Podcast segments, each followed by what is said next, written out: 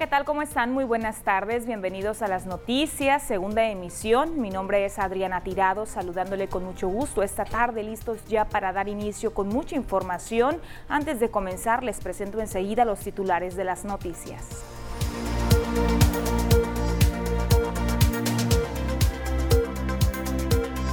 Asegura Jumapam que el agua de Mazatlán es potable. El viernes iniciará en Mazatlán la aplicación de la tercera dosis de vacunas anti-COVID. Ante la Cruz Roja, se incrementan los casos sospechosos de COVID-19. Está asegurado el aguinaldo para los trabajadores del gobierno municipal en Mazatlán. Y en los deportes, los venados viajan a la frontera para enfrentarse a Mexicali. Comenzamos con la información de este martes 7 de septiembre. Durante los últimos días han estado pronunciándose ciudadanos y ciudadanas de aquí de Mazatlán respecto a las condiciones actuales del agua potable aquí, donde están señalando que presuntamente han contraído enfermedades en la piel, también en los ojos, debido al agua chocolatosa, ese color turbio que ha tornado durante los últimos días. Bueno, pues al respecto, sobre esta situación fue entrevistado el gerente de la Junta Municipal de Agua Potable y Alcantarillado aquí en, Mazatlán. El titular afirma que si bien reconoce que está saliendo de este color, de esta tonalidad, afirma que es potable. Recientemente surgieron testimonios de personas que aseguran haber contraído enfermedades de la piel y los ojos debido al agua turbia o chocolatosa que sale de las tuberías en Mazatlán desde hace algunas semanas. Al respecto, el gerente de la Junta Municipal de Agua Potable y Alcantarillado de Mazatlán, Osvaldo López Angulo, señaló que aunque pareciera estar sucia, el agua es potable y cuenta con los estándares de calidad, por lo que no puede causar enfermedades de ese tipo. Tenemos toda la, la certificación de la potabilidad del agua, no hemos tenido ningún problema. Está habiendo un monitoreo este, aleatorio en toda la ciudad, diario. Este, pero no hemos tenido absolutamente ningún problema en cuestiones de que haya, que haya habido afectaciones médicas. Hay que ver la procedencia de esas infecciones en los ojos, ¿no? A ver, no necesariamente tiene que ser por la turbidez del agua. Dijo que ya se trabaja en bajar la turbidez del líquido que arriba la potabilizadora de los horcones y en 10 días comenzará a notarse el cambio. No, que tenga la certeza y la confianza de que el agua está potabilizada, no tenemos fuéramos los primeros nosotros, o tal vez el COEPRIS o las autoridades competentes en decirnos, oye, esto no procede pero sin embargo se están haciendo los muestreos casi casi diarios, ¿no? Eh, podía durar hasta todavía unos 30, 35 días para el tema de que bajen los niveles de los, de los, de los sedimentos a la parte ya de abajo, pero sin embargo estamos agilizando esto y esperemos que en 10, 15 días ya estemos en condiciones de que ya tengamos eh, ya mucho menos turbiedad. Por su parte, el alcalde de Mazatlán, Luis Guillermo Benítez Torres, aseguró que el problema es debido al paso de los fenómenos naturales Nora y Pamela, que dejaron las presas con elevadas cantidades de lodo. La presa se llenó de lodo, se vino de todos los canales lodo, a los, a los tuberías que tenemos, a los canales, lodo y lodo y lodo con los ciclones. Tuvimos rompimiento de algunas estructuras importantes para surtir el agua y no se ha podido limpiar. Yo no les voy a venir a mentir. Y la gente dice, ¿qué pasa con el agua sucia? ¿Por qué está sucia? Por eso. Porque hace más de 30 años que no caían dos ciclones y nos ensuciaban la presa. De acuerdo con los mazatlecos, el problema también se refleja en otras tareas del hogar como el lavado de ropa blanca, que es casi imposible que quede limpia. Ahí escuchábamos precisamente las declaraciones del alcalde durante este evento en el que asistió también el gerente de la Jumapam. Sin embargo, hoy por la mañana nuevamente el alcalde fue abordado por los diferentes medios de comunicación de la localidad reconoce la situación que se está viviendo aquí en Mazatlán en relación a este tema de la suciedad del agua. Dice que en su casa también, también tiene el agua sucia en las mismas condiciones. Y dijo también que hasta él, al ser cuestionado sobre este tema de las enfermedades en algunos ciudadanos, dice que él también trae algunos problemas gastrointestinales. El agua turbia en Mazatlán recientemente ha generado polémica en redes sociales con quejas de algunos ciudadanos sobre posibles daños a la piel y la salud. Al ser cuestionado sobre esta situación, el alcalde Luis Guillermo Benítez Torres aseguró que en su casa también sale el agua sucia. Sobre las enfermedades, dijo que podría ser posible, porque hasta él se ha visto con malestares. Sin embargo, es un problema que se generó debido a las fuertes lluvias de fechas pasadas. No, no, no tengo ni, ¿cómo se, ni filtro. ¿Cómo le hacen? Pues como todos los mazatlecos. Finalmente la culpa no es del alcalde, no es de la junta, no es de los trabajadores, no es del sindicato. Fueron dos fenómenos naturales que en más de 30 años no se había dado. Afortunadamente tenemos agua. Sucia, pues está sucia, pero en poco tiempo va a quedar bien. Le preguntaba porque muchas personas dicen que han tenido hasta afectaciones en la piel. Pues es probable que sí, oiga, yo ando mal del estómago, a lo mejor es por eso. Con relación a los casi 3 millones de pesos que tendrá que regresar la Jumapam a los Toledo por el caso perdido de la toma clandestina en el estadio Teodoro Mariscal, aseguró que amor con amor se paga y tarde o temprano el ayuntamiento va a recuperar ese dinero, además de que se realice una limpia al interior de la paramunicipal. No depende de nosotros. Si un juez decide esto, pues cumplimos. Pero acuérdense que amor con amor se paga. ¿eh? Y todo vamos a recuperar, tarde que temprano. ¿Hay fallas en ese? En el, sí, yo siempre se los he dicho, desde un principio se los dije, las problemáticas de ahí. Hay un montón de corruptos trabajadores que venden las cosas y pasa por eso todo esto, pero estamos haciendo una limpieza. Adelantó que al igual que en Jumapam se estará realizando algunos cambios en otras dependencias para eficientar el trabajo y retirar a los trabajadores que no están siendo favorables para el municipio.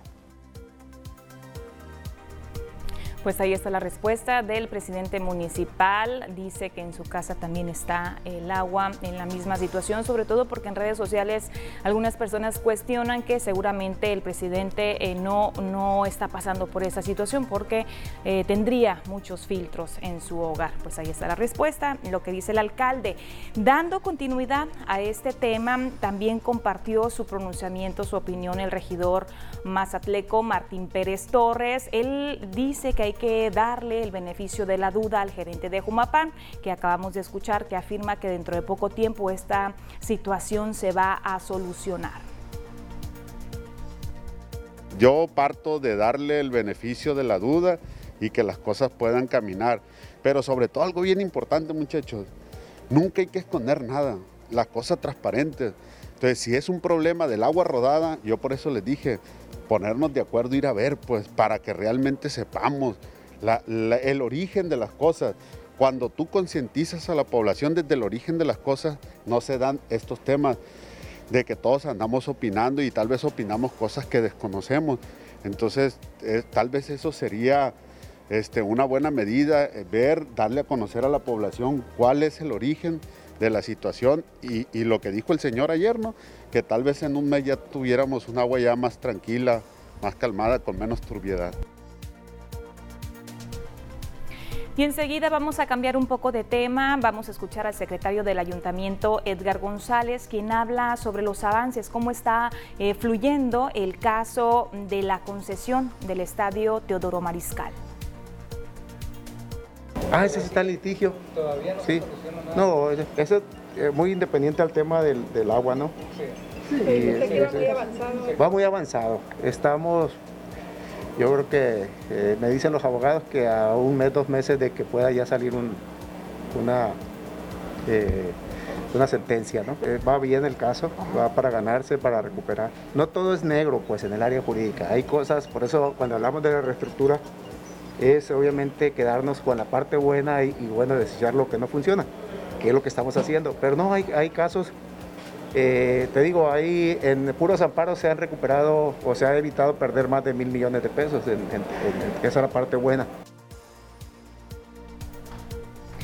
Y mientras tanto, con una inversión representativa a los 7 millones de pesos, con esta cantidad se instalaron los servicios de agua potable y drenaje en seis calles de la colonia 13 de septiembre, ubicada al norte de Mazatlán. Dicho asentamiento se estableció desde hace 14 años y hasta ahora se le están brindando, mire, los servicios. Durante el evento de inauguración, el alcalde de Mazatlán, Luis Guillermo Benítez Torres, se comprometió a brindarles también alumbrado público y la regularización de los terrenos. Los trabajos para brindar estos servicios a 1.600 vecinos de las calles Valle Dorado, Valle del Carrizo, Playa Dorada, Valle Grande, Valle de Mora y Valle del Venado se llevaron a cabo con una inversión de eh, 7 millones 336 mil 651 pesos y estos recursos forman parte del Fondo de Aportaciones para la Infraestructura Social. Con esta información nos vamos a ir de manera breve a la primera pausa comercial.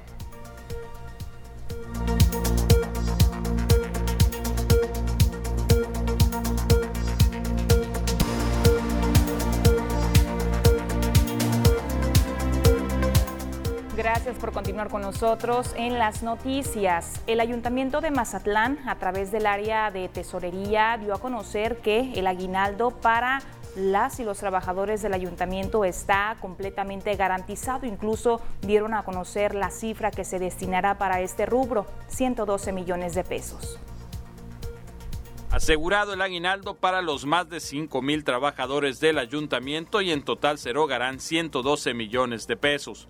El tesorero municipal Javier Alarcón Lizárraga dijo que desde el pasado mes de junio se adelantaron algunos pagos, por lo que actualmente solo resta pagar 49 millones de pesos. Y en total lo que falta ahorita por entregar, se va a entregar en la primera, yo creo que el día 12, el día 14 de diciembre, son 49 millones de pesos, que suman los 112 millones de pesos, que el total 200. Es una cantidad bastante fuerte, es una de las cantidades que realmente en, los, en el presupuesto de egresos pues el ayuntamiento pues tiene que cumplir con eso. Los trabajadores del ayuntamiento reciben un aguinaldo equivalente a los 60 días de trabajo, lo cual es muy generoso y requiere que el municipio lleve un ahorro a lo largo del año para poder cumplir con esta obligación.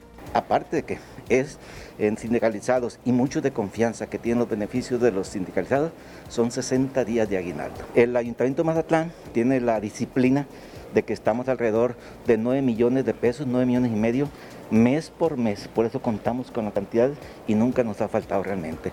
En los tiempos difíciles que fue el año pasado de la pandemia, cumplimos también en tiempo y forma. Será más tardar el día 15 de diciembre cuando los trabajadores que aún están pendientes de pago reciban su aguinaldo. Y también el tesorero municipal Javier Alarcón Lizárraga habló sobre la campaña de descuentos que mantiene vigente el ayuntamiento de Mazatlán en multas y recargos para el pago de predial en el ayuntamiento. A pesar de que sí se ha tenido respuesta por parte de la ciudadanía, los montos recaudados a estas fechas con relación a los años anteriores son menores en un 50%. El tesorero municipal dijo que esta situación obedece al retraso que causó el nombramiento de los funcionarios de primer nivel en el Cabildo Municipal por el conflicto político que se formó entre el alcalde y algunos regidores. De los más de 20 millones de pesos que deberían llevar recaudados para estas fechas, solamente llevan 10 y esto de alguna manera también está retrasando el pago a los proveedores del municipio. Solo se ha abonado a los laboratorios para que no dejen de surtir medicamentos al hospital municipal.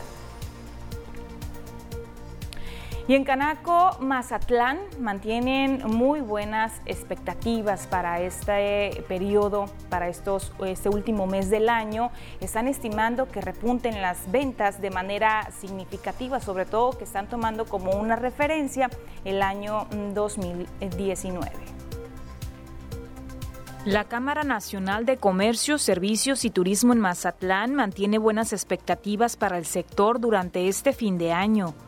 Roberto Lem González, presidente del organismo camaral, informó que se pretende cumplir las expectativas en comparación al 2019, que fue un año muy estable para la actividad comercial, pues se logró una derrama económica de 3 mil millones de pesos para el sur de Sinaloa. Tenemos muy buenas expectativas, este, sabemos que vienen unas fechas donde los consumidores estarán solicitando productos este, no solo en temas generales, no solo ofertas, no solo promociones, sino que hay necesidades básicas también para las ventas de este fin de año. Te comento que las expectativas que traemos nosotros es llegar a las ventas realizadas en el 2019. El 2020 lo omitimos por obvias razones. Sí, del 2019, el cierre del 2019 fue muy positivo. Llegamos a, a 3 mil millones de pesos en la zona sur del estado de Sinaloa y esperamos nosotros volver a cumplir, ¿no? Mencionó que los productos más buscados son los juguetes, pero también artículos de primera necesidad, ropa, calzado, electrodomésticos, línea blanca, celulares y tecnología. Además, estiman haya un incremento en las ventas de abarrotes con motivo de cenas navideñas, banquetes y posadas. Por último, el dirigente de los comerciantes en el puerto pidió a la sociedad cuidarse durante las fiestas decembrinas, seguir aplicando los protocolos de sanidad, pero también exhortó a los empresarios y comerciantes para que respeten los lineamientos. Y vamos a recordar que también Canaco Mazatlán mantiene actividad con la Expoferia Canaco y es que a una semana de que concluya ya este evento, ya se superaron las expectativas de visitantes en su edición número 36. Roberto Lem González, presidente de Canaco Mazatlán, detalló que ha sido muy bien aceptada por los locales, pero también por los turistas de todas las edades. Indicó que el 13 de diciembre concluye la expoferia, por lo que invita a la población para que vayan y vivan la experiencia en la gran variedad de juegos mecánicos que hay, así como en el pabellón de productos y servicios y el gastronómico.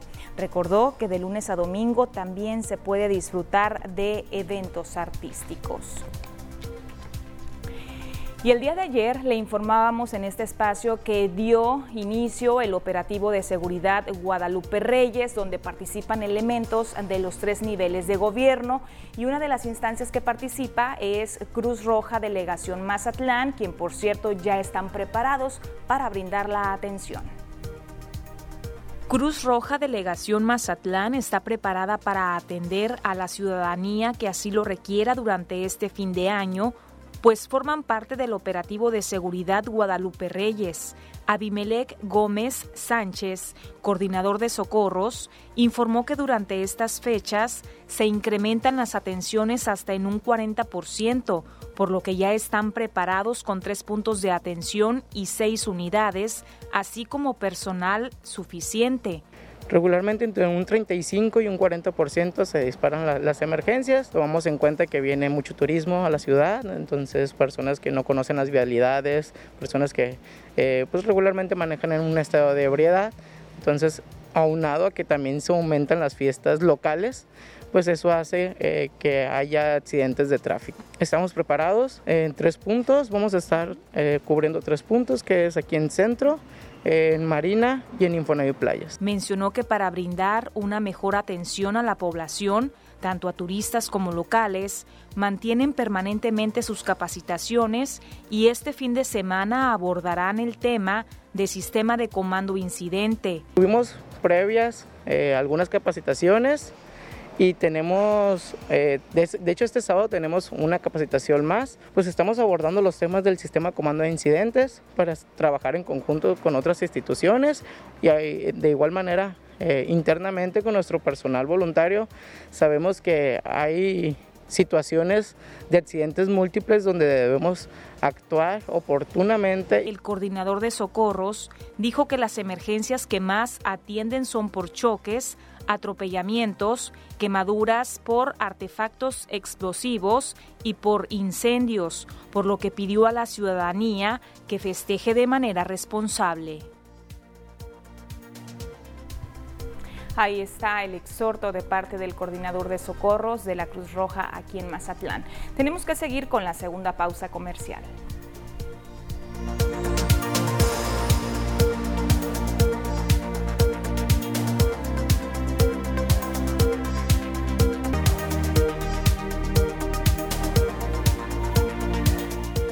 Estamos de vuelta con más información. Momento de continuar con el pronóstico del estado del tiempo, checando las temperaturas, cómo estarán para las próximas horas.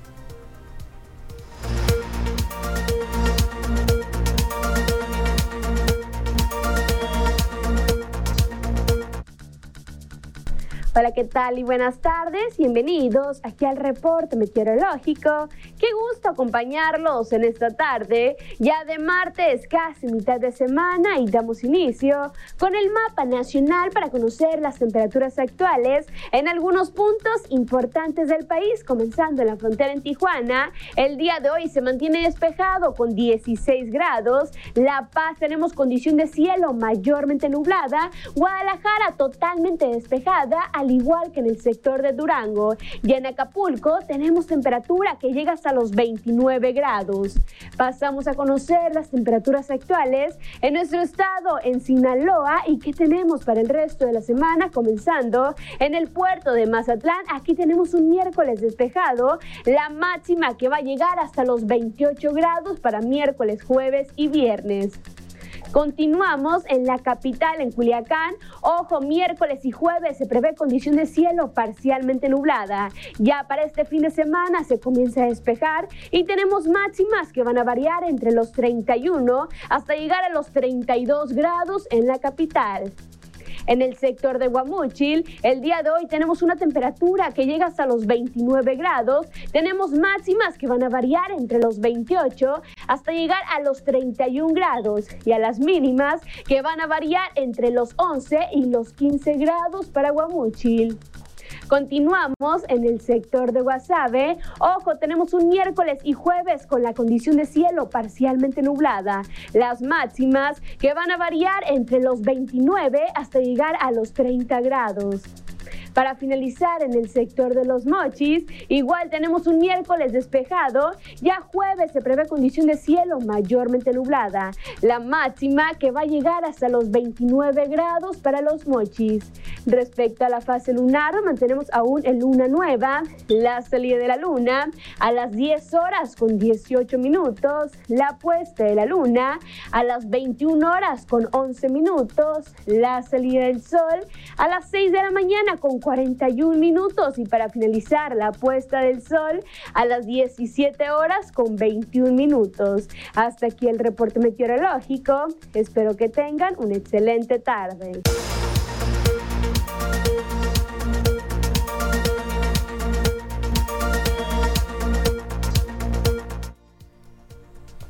Esa es la información del clima. Gracias a mi compañera Diana Zambrano por siempre compartirnos el reporte puntual de las condiciones meteorológicas. Continúo dando atención a los reportes de parte de nuestro auditorio que ya están llegando mediante nuestra línea de WhatsApp. Eh, comparto con gusto el primero de ellos es que están denunciando que todavía persiste una falla una fuga de aguas eh, negras a un costado del puente de la Corona, junto a una conocida gasolinera que está por ahí a un costado del carril hacia la Corona. También dice por la avenida Las Torres, junto a la paquetería, a una paquetería que está por ahí, hay ambos escurrimientos de agua, van a las alcantarillas pluviales que pasan por abajo de la vialidad del fraccionamiento Los Olivos y salen al canal que va al Jabalíes. Ya me imagino el fuerte olor que hay por todo ese recorrido. Ahí están las imágenes, gracias a esta persona que nos comparte este material gráfico y efectivamente esa situación ya la atendimos aquí en las noticias, se le dio seguimiento, se sacó una nota informativa hace ya algunos días y mire pues tal parece que ese problema todavía persiste porque aquí nos están compartiendo la evidencia. Se comunican con nosotros de Aguacaliente de Gárate, la comunidad de Aguacaliente de Gárate de perteneciente a Concordia, gracias a las personas que nos sintonizan por allá. Y están comentando que hay un poste de luz que está a punto de caerse y enfrente como referencia comparten que está enfrente de un depósito de cerveza a un lado de una tienda de conveniencia, esto es por la carretera rumbo a Rosario. Piden a la autoridad competente que pues atiendan este llamado de parte de la población de Aguacaliente de Gárate antes sobre todo de que ocurra algún incidente que lamentar. Pues ahí está el reporte. Muchas gracias a las personas que nos ven desde las comunidades de Mazatlán, de Concordia, de Rosario y hasta donde llega, por supuesto, la señal de TVP. Muchísimas gracias a todos por seguirnos. Les voy a repetir nuestra línea de WhatsApp es 6692 4056 44. Por aquí le aparece el número telefónico para que se contacte con nosotros y estaremos dando lectura a los mensajes en la medida de que no sea posible durante esta emisión vespertina. Nos vamos a ir a la pausa comercial, continuamos enseguida con más.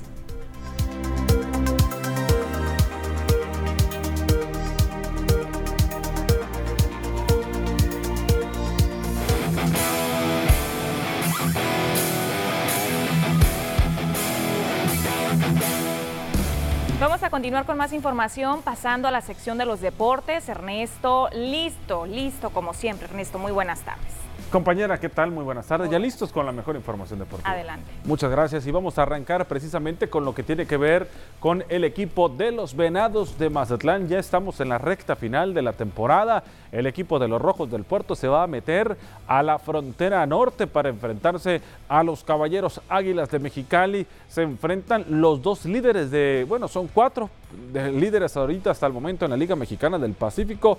Por lo pronto, Mazatlán con la gran obligación de sacar el resultado ante este conjunto, ¿no? Ante el conjunto de los Águilas de Mexicali. ¿Qué tiene que hacer Venados en esta serie? Pues muy fácil, ¿no? Ganarla, mantenerse, porque un trastapié del equipo de los Venados de Mazatlán lo mete de nueva cuenta a estar batallando por un lugar en la zona de la calificación de postemporada. Ahorita está junto con Mexicali y Navojoa y los Naranjeros de Hermosillo en la primera posición, 12 ganados, 9 perdidos de la segunda vuelta. Quienes van a estar lanzando por parte del equipo de los Venados de Mazatlán. Hoy se sube a la loma de los disparos Mitch Levely. Para el día de mañana Jesús Ríos estaría siendo el pitcher abridor del segundo juego y para el tercero del jueves estará Francisco Ríos, que ya está recuperado, que ya está listo para este enfrentamiento. El conjunto de Mexicali tiene la obligación también de igual forma porque se vio comprometido en la primera vuelta junto con Mazatlán.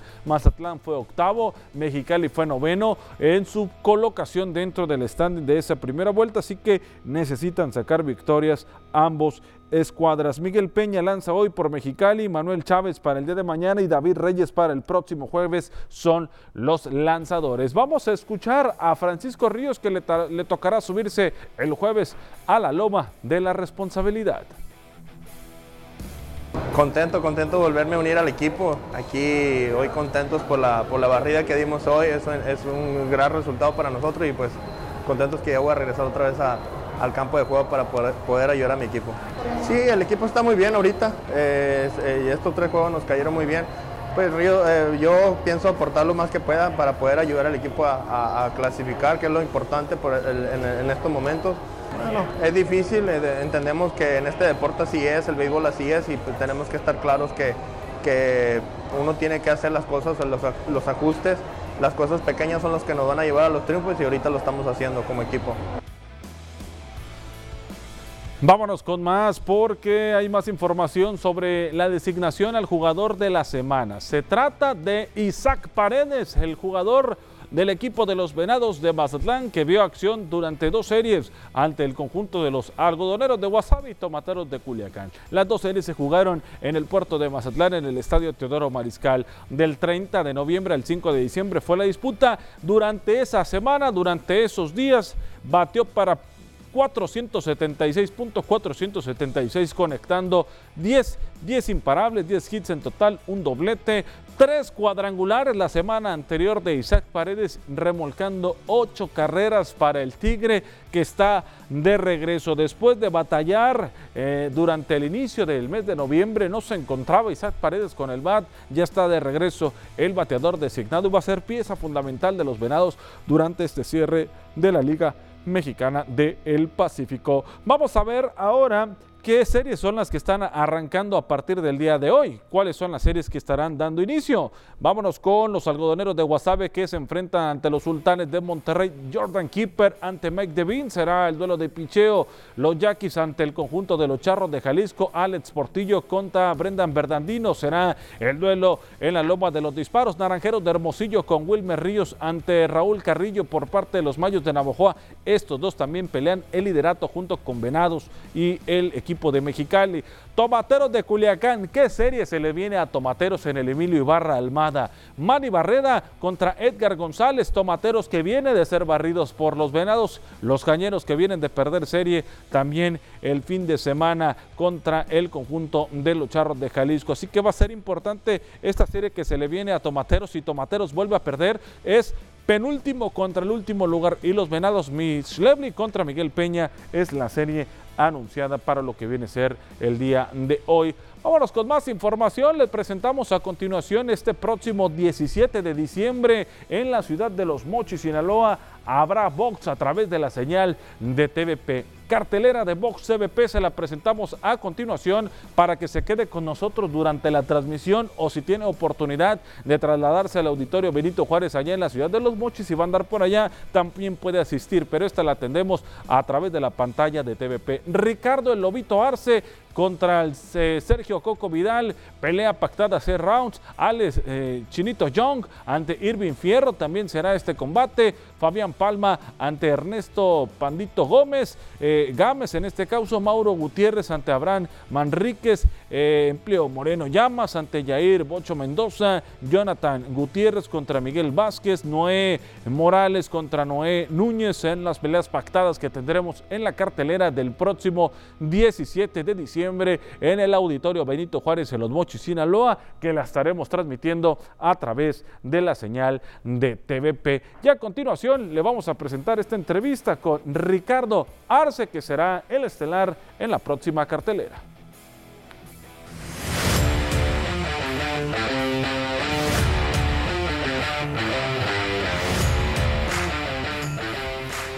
Mi nombre es Ricardo Arce Castro, el Lobito Arce. Eh, comencé en el boxeo por mis papás eh, y mis tíos, ya que ellos hicieron muchas peleas en el boxeo profesional, reconocidos, y pues me gustó mucho, ellos me lo inculcaron. Eh, ahorita estoy en la categoría de los pesos super gallos con un récord de 6 peleas, 5 por nocaut.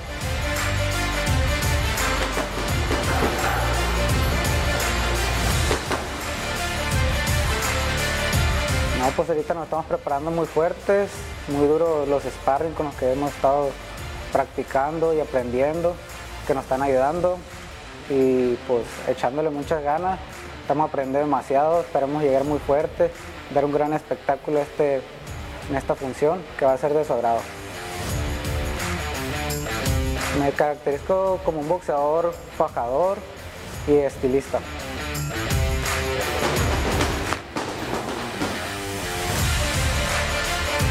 No, pues mi familia siempre me ha apoyado desde el principio de que comencé y hasta la fecha me siguen apoyando. Los invito a esta función que va a ser una gran, una, una gran cartelera, pero y asistan a esta función.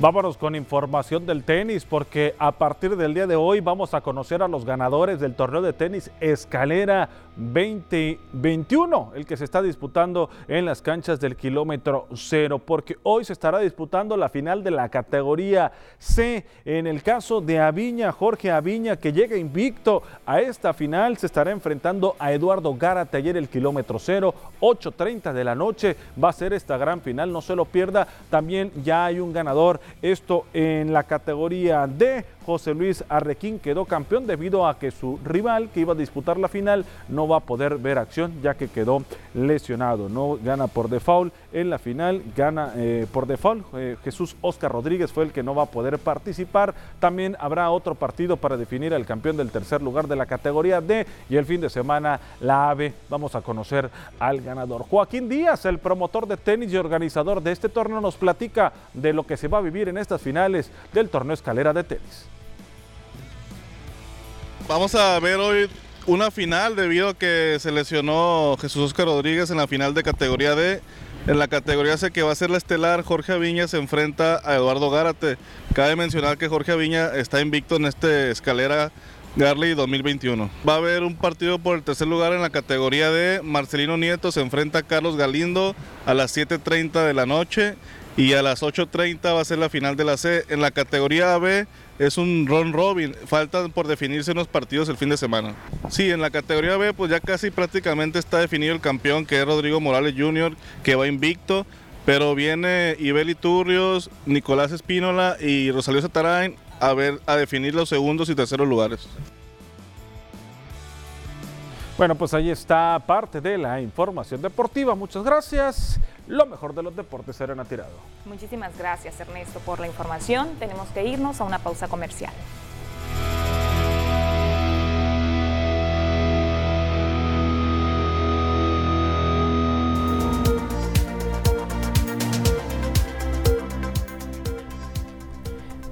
Con más información, temas de salud dados a conocer y abordados esta mañana por el presidente de la República, Andrés Manuel López Obrador, en donde resalta la importancia de que las y los mexicanos reciban una tercera dosis de la vacuna contra el COVID-19. A pesar que en un inicio el presidente Andrés Manuel López Obrador se negaba a aceptar que la vacunación contra el COVID fuera necesaria para evitar la enfermedad, este martes puso el ejemplo de conciencia cívica a los mexicanos y se aplicó la tercera inmunización anti-COVID. La dosis de refuerzo fue con una vacuna de AstraZeneca, aplicada durante la conferencia de prensa matutina, donde los integrantes del gabinete mayores de 60 años de edad también fueron vacunados. Un honor para Jalisco que se ha vacunado aquí el presidente de la República El presidente se vacunó después de dar el banderazo de inicio con la aplicación de la tercera dosis para los adultos mayores en los estados de Chiapas, Jalisco, Oaxaca, Sinaloa, Ciudad de México y Yucatán. El gobernador de Sinaloa, Rubén Rochamoya, en video enlace desde las instalaciones de la novena zona militar, donde está el módulo de vacunación en Culiacán, enlace con la conferencia matutina realizada en Zapopan, Jalisco, dio detalles sobre las filas de adultos mayores que ya se formaban para recibir el tercer refuerzo. Lo que queremos hacer desde Sinaloa los presentes es agradecerle infinitamente que nos incluyan en este programa de refuerzo. Ya están aquí los eh, adultos mayores, ya están haciendo fila, eh, madrugando para que eh, les apliquen su, su refuerzo y esto se ve muy bien. Estaban esperándolo, ellos estaban esperándolo, los médicos, las, los trabajadores de salud y también los trabajadores de la educación, los maestros y demás. Por su parte, el secretario de Salud en Sinaloa, Héctor Melesio Cuenojeda, habló sobre la cobertura que se tiene en el estado de personas de diferentes grupos de edad vacunadas contra el COVID. Hoy nos sentimos contentos aquí en el estado de Sinaloa, la gente que tiene arriba de 18 años, ya, está, ya tenemos una cobertura superior al 90% de lo que es la población de manera general, incluyendo niños que lo menos han tenido una vacuna, estamos llegando al 70%. Y aquí en Sinaloa, el gobernador Rubén Rocha Moya reconoció el apoyo y la participación que ha tenido la Universidad Autónoma de Sinaloa durante las jornadas de vacunación. La participación y apoyo de la UAS en el Plan Nacional de Vacunación contra el COVID fue reconocida por el gobernador de Sinaloa, Rubén Rocha, al enlazarse en la conferencia mañanera del presidente Andrés Manuel López Obrador en el marco del arranque de la aplicación de la vacuna de refuerzo en adultos mayores. El reconocimiento del gobernador se sustenta en la presencia de la UAS en el Plan Nacional de Vacunación, donde ha aportado capital humano a través de 12.500 brigadistas y forma parte del Comando Estatal de Vacunación. En infraestructura, ha facilitado 10 espacios universitarios para que operen como centros de vacunación y un centro de resguardo de vacunas, mientras que en equipamiento puso a disposición 30 ultracongeladores. Se facilitaron tres centros de cómputo y 380 brigadistas para la captura de más de 250 mil registros de personas que han sido vacunadas en toda la entidad. Todo el esfuerzo de la UAS ha representado una inversión con recursos propios de poco más de 35 millones 265 mil pesos en apoyo a la pandemia de enero del 2020 a noviembre del 2021 periodo en el que se ha producido y donado 87.560 litros de gel alcoholado, 20 videolaringoscopios, se adaptaron dos unidades móviles para aplicar pruebas, 30 auxiliares respiratorios, se han capacitado a 3.475 integrantes de personal de salud y se adquirieron cinco ventiladores automáticos. Destaco la presencia del rector de la Universidad decir que ha tenido una participación mucho, muy importante a través de sus estudiantes esta institución. Y ello habla justamente de los avances que se tienen, señor presidente. Ya le dio cuenta aquí el secretario de Salud de que estamos eh,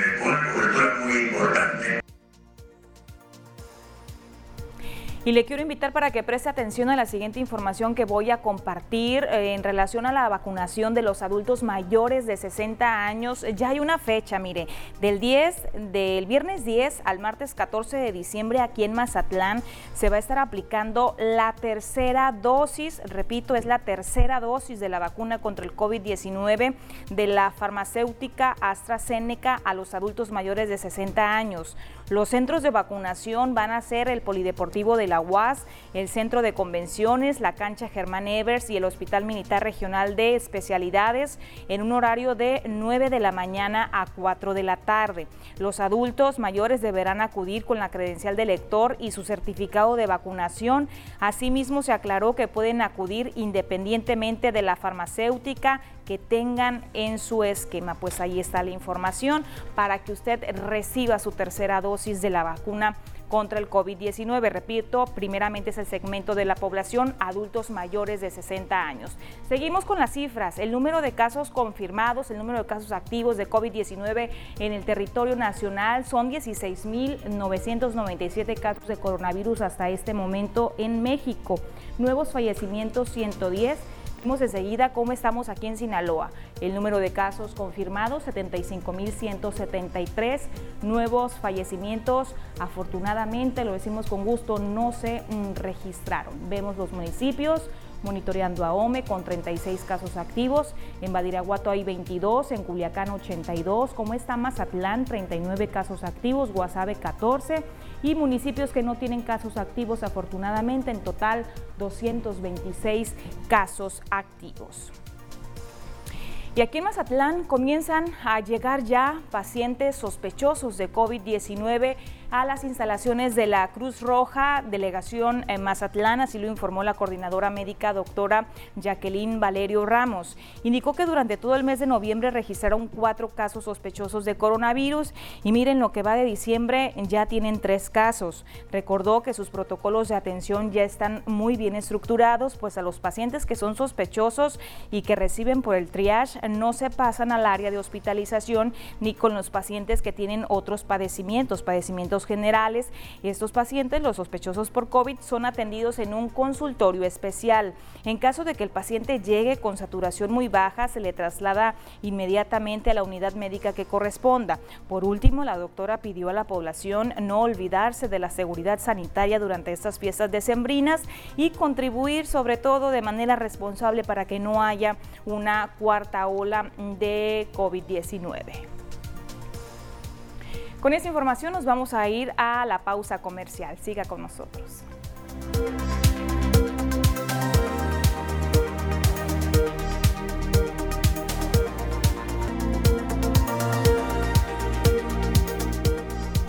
De vuelta con más información. Temas de seguridad relevantes que ocurrieron en la capital del estado esta mañana y al mediodía, de al mediodía fue de este martes que se registró un asalto bancario en el sector de la isla Musalá. El gerente de esta sucursal fue asesinado a balazos durante el atraco.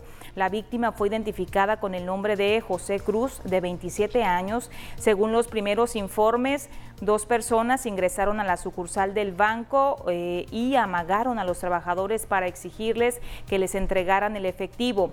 En el desarrollo del asalto, uno de los delincuentes asesinó de un disparo al gerente. El secretario de Seguridad Pública en Sinaloa, Cristóbal Castañeda, a través de su cuenta, de su cuenta oficial de Twitter, confirmó el asalto y dio a conocer que gracias a una reacción inmediata de los elementos policíacos se logró la detención de tres personas que tenían en su poder dos armas de fuego, quienes se presume que pudieran haber participado en este hecho delictivo. Con minutos de diferencia se reportó el asalto a otra sucursal de Banco Banorte, ubicado en la esquina del Boulevard Anaya y Boulevard Universitarios en el sector Chapultepec. Se presume que pudieran haber sido estas mismas personas que fueron detenidas durante las acciones realizadas por los elementos de la Policía Municipal y de la Policía Estatal, las que intentaron realizar otro asalto. Así la situación allá en la capital del estado, Culiacán, Sinaloa. Llegamos al final del noticiero, pero antes voy a compartir un servicio social. Están eh, solicitando donadores de sangre para de sangre tipo ORH negativo para el señor Juan Manuel Beltrán Santa María. Él se encuentra hospitalizado en el Instituto Mexicano del Seguro Social, en el Seguro Nuevo, mejor conocido, en la cama 532. Él tuvo un accidente y pues hasta el momento no han podido eh, conseguir este tipo de sangre, está muy complicado y están pasando un teléfono 6699-124608 para mayores informes, pues ahí está si se puede apoyar a este señor Juan Manuel. Con esta información, este servicio social, llegamos al final del noticiero agradeciéndole mucho su compañía, su preferencia. Nos vemos mañana puntuales a las 2 de la tarde. Hasta pronto.